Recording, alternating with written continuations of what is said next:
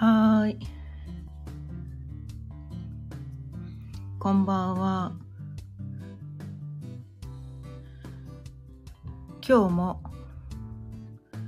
6時になったので、ちょいわるおかんの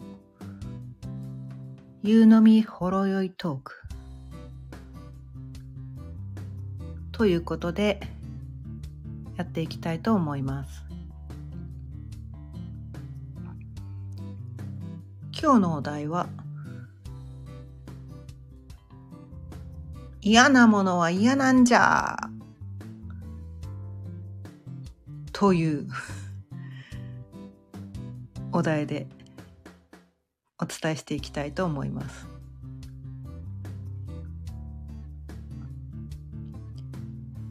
まあこれあの今日のお題なんですけどピンとこない人には多分なんかねピンと全くピンとこない。えこの人何言ってんだろう？みたいな。そんなの当たり前じゃん。っ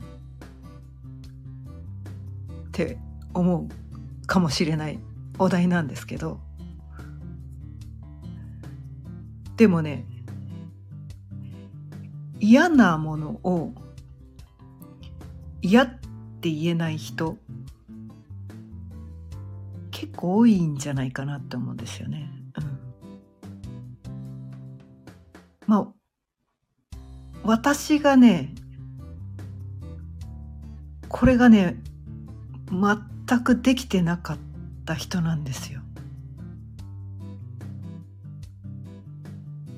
なんかねなんだろう今考えてみればいや嫌なんだったら嫌って言えばいいじゃんって。今ならね分かるんですけど以前の私はなんかこう自分の感情とか自分がどうしたいかっていうのをこう全くこう見てあげてない。自分の心とか感情を全く見てあげてなくてこう周りにこう対応する。まあ最初はね子供の頃はそう。どうしたら親に怒られないかとかどうしたら殴られないかとかどうしたら褒められるかとかなんかそこを基準にこう生きてたので自分が嫌かどうかっていう基準でこう物事をこう見てなかったんですよね。うん、いや嫌でもやらなきゃしょうがないじゃんみたいな。でどっちかっていうとこう嫌なことを率先して自分をいじめてたみたいな。まあ、今考えればド M だったのかなみたいな気もするんですけど。で親にどんな嫌なことをされてもそれに逆らってはいけないみたいな。どんなに理不尽な仕打ちを受けても甘んじて受け入れなきゃいけないみたいな。まあ力でね押さえつけられてたんでまあそうしないと生きてこれなかったからしょうがなかった。まあそんな人生をがもう二十歳ぐらいまでそんな人生だったので もうどっか麻痺してたっていうのが本当のところなのかなって。こう自分の感情とかそういうのは置いといて周りに対応しなきゃいけない。今の目の前の問題を解決しなきゃいけないとなんかそんな感じでねずっと生きてたんですよね。うん、だからななんだろう、ま、今でこそねめっちゃパワフルパワフルとかなんか若々しいとかめっちゃ言われるんですけどまあ昔はね、まあ、特に10代の頃とかは、まあ、消極的すぎますとかなんかこう走ると折れそうとかなんかこう具合悪いのとかなんかいつもねなんかこう写ってる写真とかに眉間にしわが寄っててなんかねゾンビみたいな ゾンビみたいな顔して写ってる写真ばっかりだったんですね昔。こ、ま、小学校中学校高校みたいなね。なんか正気がないみたいな。えこの人生きてんの？みたいな。なんかそんな感じの写真集合写真ばっかりなんですね。うん。まあ、昨日もお伝えしてこう自分が大嫌いだったっていうのもお伝えしたりもしたんですけど。そのね本当にこう自分の感情を見てあげてなかった？うん。嫌なものを嫌って言えなかった。そんな感じでで結婚する時もなんだろう流されて結婚しちゃったんですよね。本当はねね本当の本当の本当の本当はやっぱ嫌だって思ったんだけど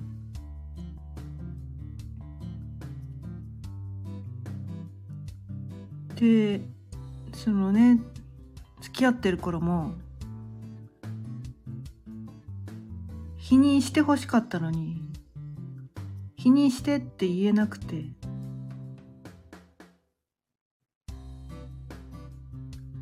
まあ子供できちゃったから。まあそっかしょうがないかって結婚しちゃったんですよね。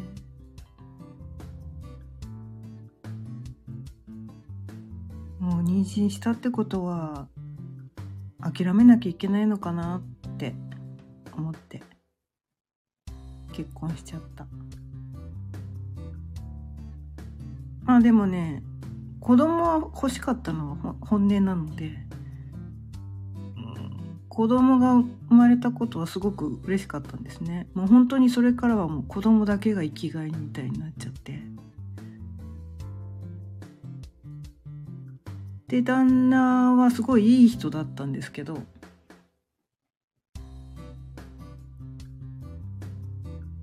でもねなんかこうやっぱりなんかこう日常生活でね暮らしていく中で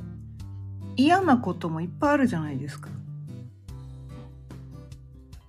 でもねその嫌が全然言えなくて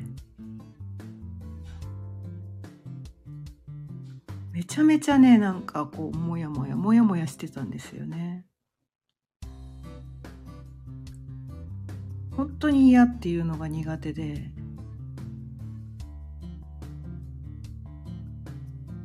でもほら嫌ってはっきり私が言わないもんだから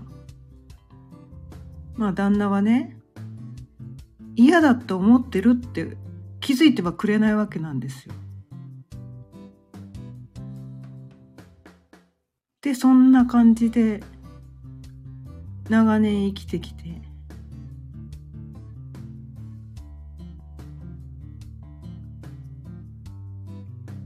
でいろんなこう人とのね人間関係とかいろんな仕事をしたりしても嫌な顔しちゃいけないとか嫌だって言っちゃいけないっていうその大前提があったりしてまあうん深く掘っていくとまあ、嫌な顔したりとか嫌だとか言ったりとかお願いされたことを断ると嫌われちゃうんじゃないかっていうのが、まあ、怖かったんですよね。それが怖くて本当は嫌なのに何でもかんでも引き受けちゃったりとか人が嫌がることを本当はやりたくないのに私やりますよみたいな感じでまあ偽善者みたいなそんな感じでね生きてたんですよね。でもね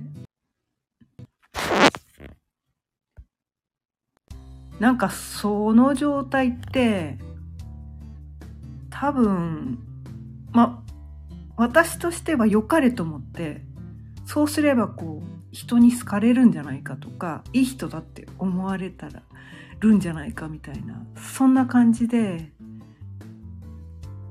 こう、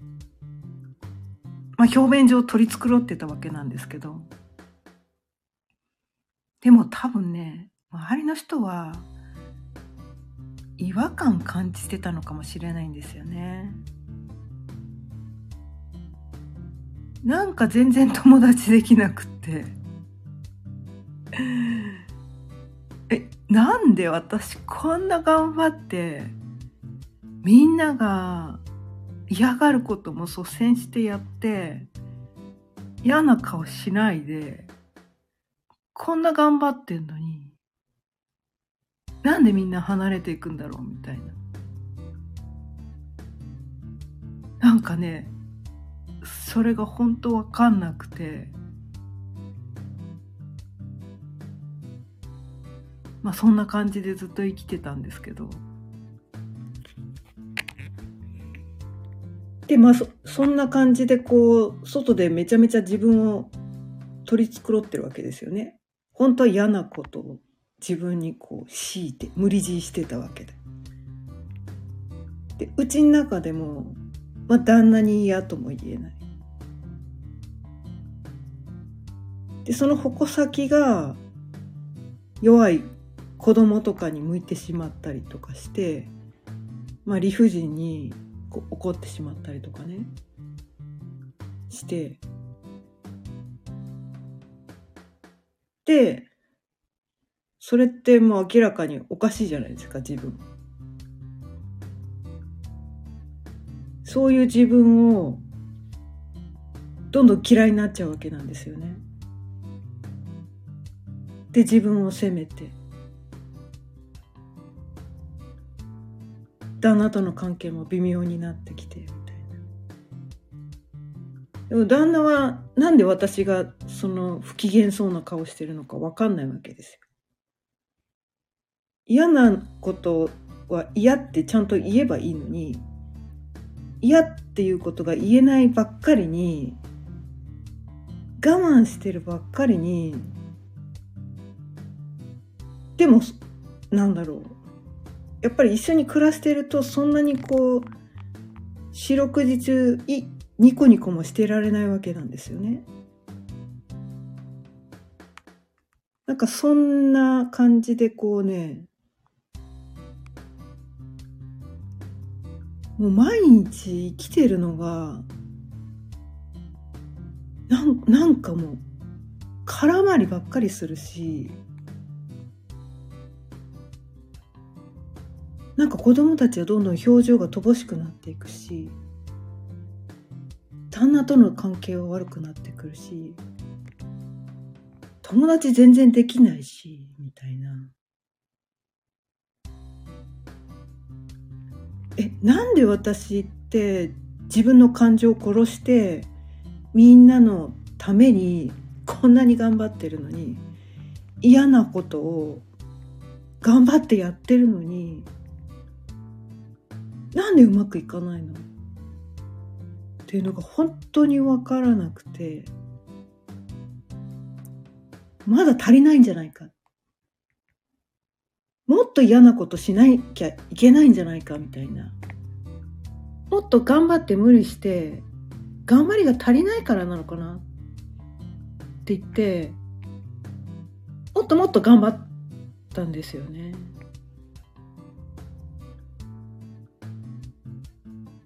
でもどんどんどんどんなんかいろんなことがうまくいかなくなっちゃって。子供とかもなんか不登校になったり。挙句の果てにはいつ死んでもいいとか。言い出すようになったりして。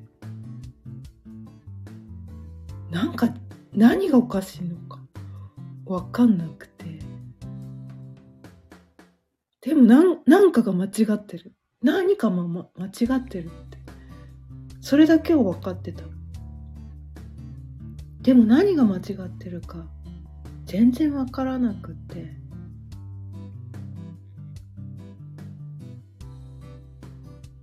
その何が正しいのか。どこかに正解があるんだろうと思っていろんなことを学び始めたんですよね。でもなかなかなか分かんなくてお金も何百万もつぎ込んでいろんなセミナーとか行ったりいろんな本読んだりしてやってきたんですけどなかなか良くなかったですね。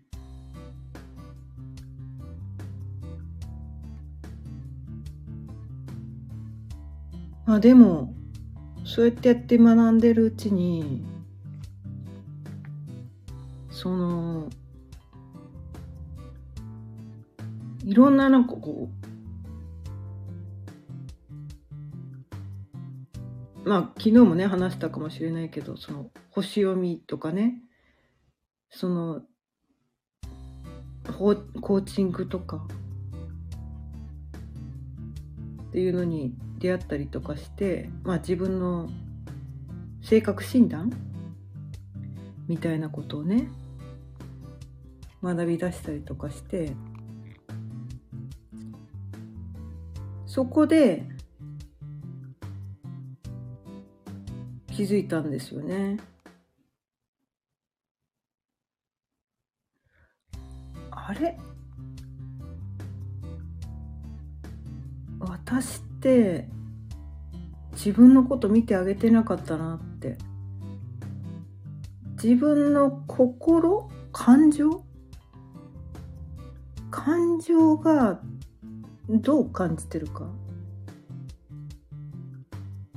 なんかねこう「あなたはどう感じるの?」って言われた時に答えられなかったんですよね。考えはいくらでも言えるんですよ。思考はねめちゃめちゃ働くんですけど。あなたはどう感じてるのって言ってその感情を言われた時に全然言葉が出てこなくてえ？かかえ感情って何ですかみたいな。理論理論だったら答えられるんですけどみたいな。えこれってこういうことですよねみたいな。そういうのを答えられるんだけど。私がどう感じてるのか。そのね五感はわかるんだけど心心がどう感じてるのかっていうところが全然わかんなくって。今まで自分の心全然見てあげてなかった。っていうのに気づいたんですよね。本当は嫌なのに嫌って言っていいっていうことすらわかんないくらい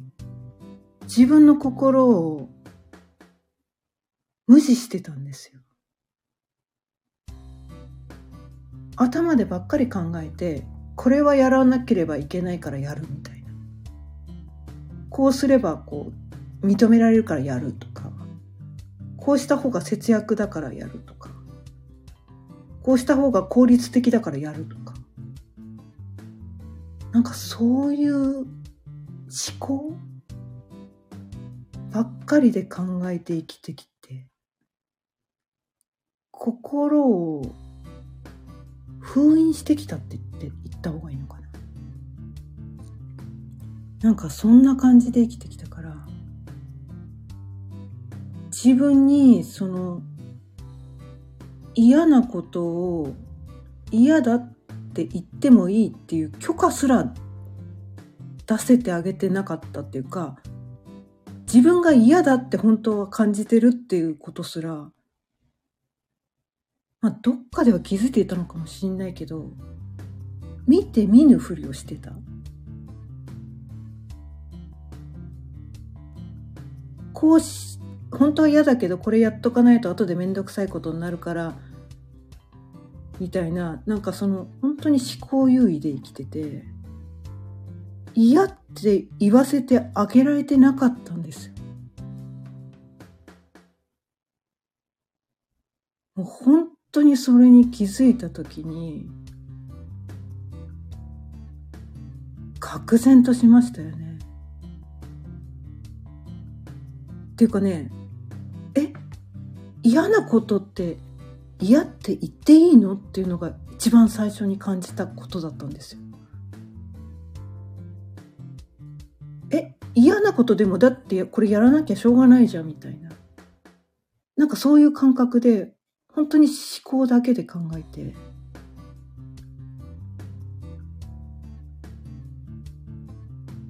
でもなんかこのね星読みとかいろんなそういう心のなんかあのヒーリングとかなんかそういうこととかコーチングとかやっていくと結構そういうマインド的なところを見ていったりするんですけどそこで初めてその自分が今まで自分の感情を無視してきて嫌なことを嫌って言ってこなかったんだっていう事実にまずは気づくところが最初だったんですね。そこにすら気づけてなかったから。で、あ、嫌なことは嫌って言ってもいいんだっていうのがその次の段階だったんですね。でも、それまで、それ気づいたのが50歳過ぎてるんで、今55歳なんですけど、まあ50歳過ぎてる段階でまあ、50年間ずっと嫌って言ってこなかった人だから。あ、ヒーローさんこんばんは。ありがとうございます。聞いていただいて。そのね、嫌っていうのがね、言えないんですよ、なかなか。気づいてるんですよ。嫌なことは嫌だって言ってもいいっていうところに気づけて、行ってもいいっていうのを分かってるんだけどそうね喉元まで上がってくるんだけど嫌ってね言えないんですよ。もうほんとねその嫌っていう練習に何年かかったんだろうみたいな。でこれ嫌って言ったらもうあ私この人との関係終わっちゃうかもとかあこ相手に嫌われちゃうかもとかなんて冷たいやつなんだって思われちゃうかもとかもうほんと怖くてそれなかなか言えなかったんですね。でもね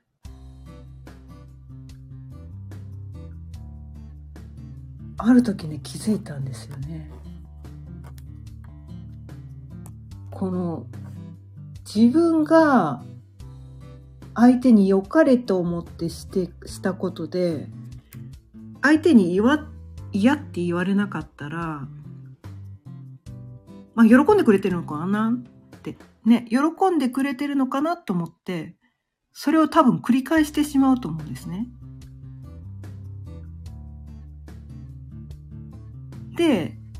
何年か経った後に本当はずっと嫌だったんだって言われたら、早く言ってよだったらやらなかったのに。って言うなって思うことに気づいたわけなんですよ。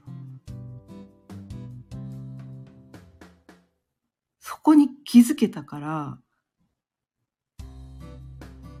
なんかそれってすっごいなんか相手に対して申し訳ないじゃないですか。それまでの自分って相手に嫌って言ったらなんかね相手を拒絶するような感じもあってなんか断るとか嫌とかって言っちゃいけないと思い込んでた節もあったのですけどある時思い切ってごめんなさいこここういう理由でって言ってねもう本音ぶちまけたわけですよ。嘘つくことはもちろんできるんですよ。でもなんかそれはなんかこう、ちょっと自分的に嫌だったので、もう本音ぶちまけたんです。私はなんかそういうなんかこう、そういうのは性に合わないのでごめんなさいみたいな感じで、まあ相手からの誘いを断ったみたいな感じだったんですけど、こうこうこういう理由でっていうもう本音を洗いざるぶちまけた。そしたら、もういいや。それで相手に嫌われてもいいや。だって、なんかその、その方が誠実なのかなって思ったから。自分が逆の立場だったら、なんかその、無理やり誘われたからしょうがなく来てやったみたいな感じってなんか嫌な顔されながら参加されてるのも嫌だなと思ったから。だからちょっと気が進まないんでごめんなさいみたいな感じで スパッて切ったら逆にはっきり言ってもらえて気持ちいいって言われてあそういうもんなんだとか思ってあ断っていいんだ嫌だって言っていいんだ気が進まないことは断った方が逆に相手と気持ちよくその後の関係性が続けられるんだっていう経験を一度できたんですね。まあそれからは、まあ毎回でもね、ちょっとね、断りづらいっていうのも中にはあるんですけど、その一回、一回なんかそういう経験をしたことで、なんかその嘘ついて断るよりで嘘ついて断るとちょっと今回はあの用事が他に入っててみたいな中途半端な嘘つくと何度もその人同じ誘いするしてくると思うんですよね。あ、そっか、今回は都合が悪かったから次回は大丈夫なのねって言って、その中途半端な嘘って逆に相手を傷つけると思うんですね。なんか、なんかね、嘘はつきたくないっていうところはあって、まあ自分の心には嘘ついてたんだけど、ね、嫌なものを嫌って言えないっていう、自分には嘘ついてたんだけど、相手にそのなんか、その場のごまかしの嘘をつくのがなんかどうも私は嫌いな人みたいでなんかそういうことをね、繰り返すようになったらだんだん慣れてきて嫌なものは嫌だって言えるようになってきたんです。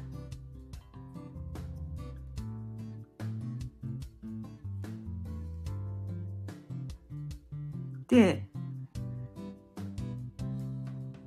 まあ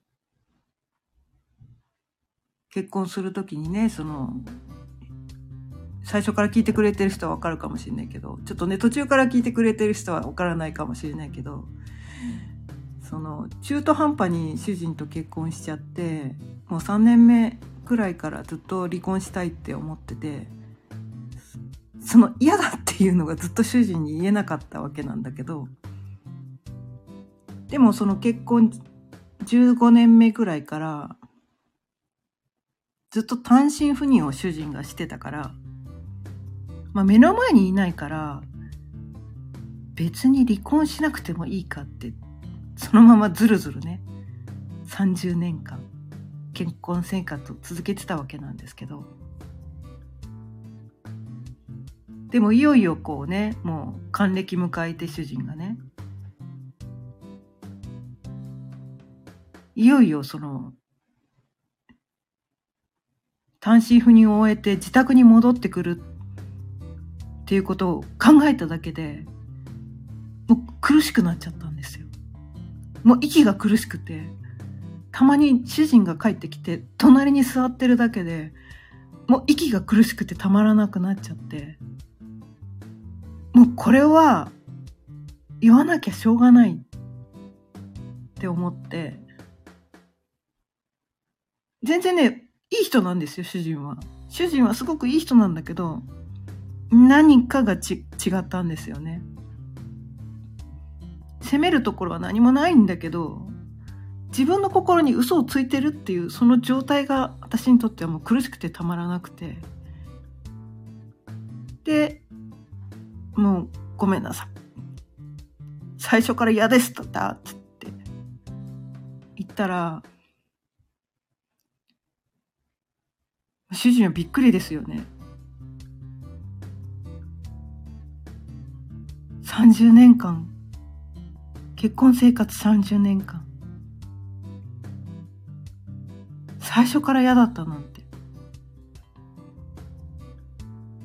すごく善良ないい人で家族のために頑張って仕事をしてくれてたのにそんなことを聞かされてまあショックですよね。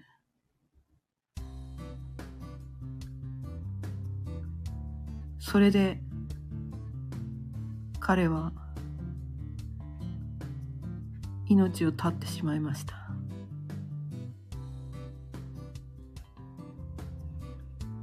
もうねこの出来事がもう私は本当に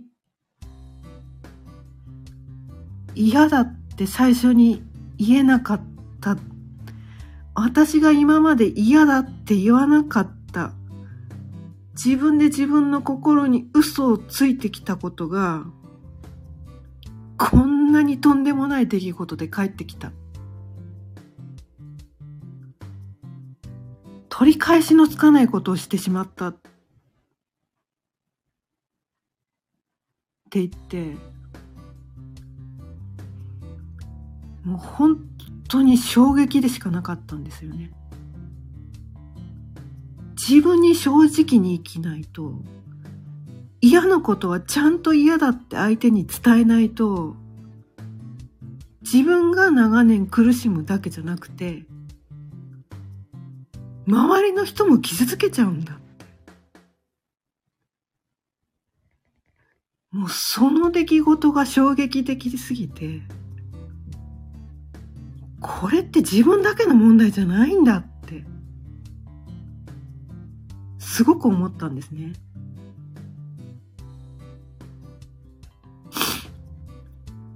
でも今世の中見回してみると以前の私みたいにね本当は嫌なのに嫌だって言えなくて苦しんでる人が多いと思うんですでもね私があれだけ衝撃的な出来事を経験したってことはそれじゃダメなんだよって。それじゃ自分が苦しむだけじゃなくて、自分が本当は大切にしたい人、まあね、家族も巻き込んじゃったわけですよ。そんな出来事があったから。自分の愛する人たち全員巻き込んで、とんでもないことが起こる可能性があるんだって。自分に正直に生きなきゃいけないんだよって。自分に嘘ついちゃいけない。嫌なものは嫌だってちゃんと言わなきゃいけない。本当にそれだけはね、みんなに伝えたい。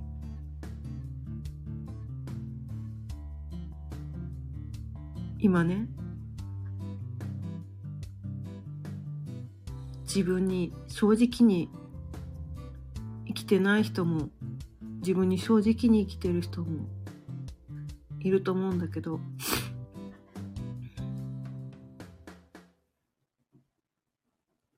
自分に嘘をついても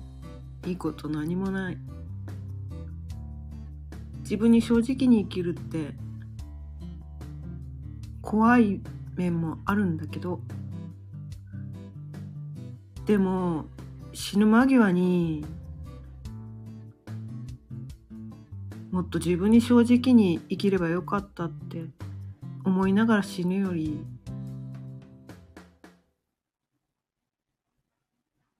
多分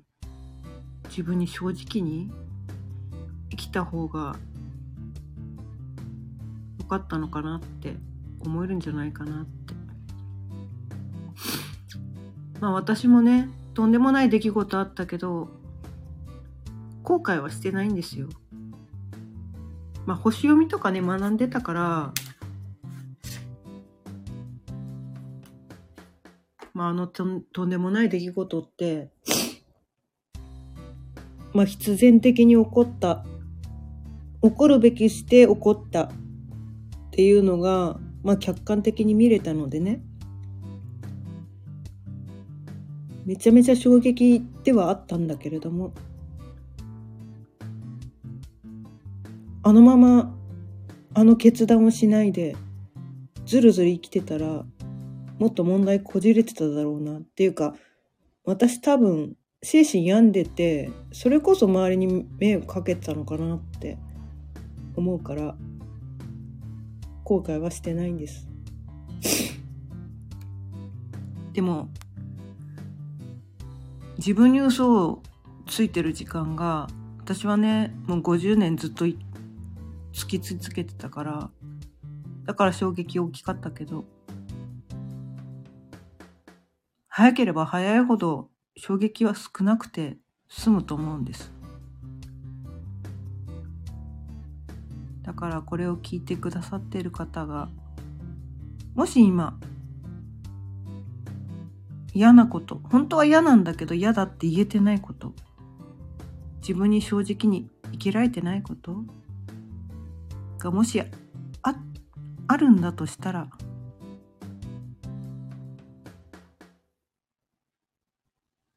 ぜひ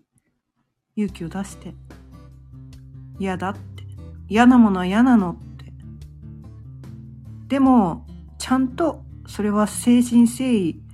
自分の本音を相手に伝えなきゃいけない。ただ嫌だ嫌だって言ってるだけだとそれはただのわがままだけどこういう理由で嫌なんだって。ちゃんと伝えた方がいいと思ってます。そんな感じで今日はちょっと30分ずいぶん過ぎ過ぎちゃったんだけど。ちょっとね今日はねちょっとあの深いテーマをお伝えしたので。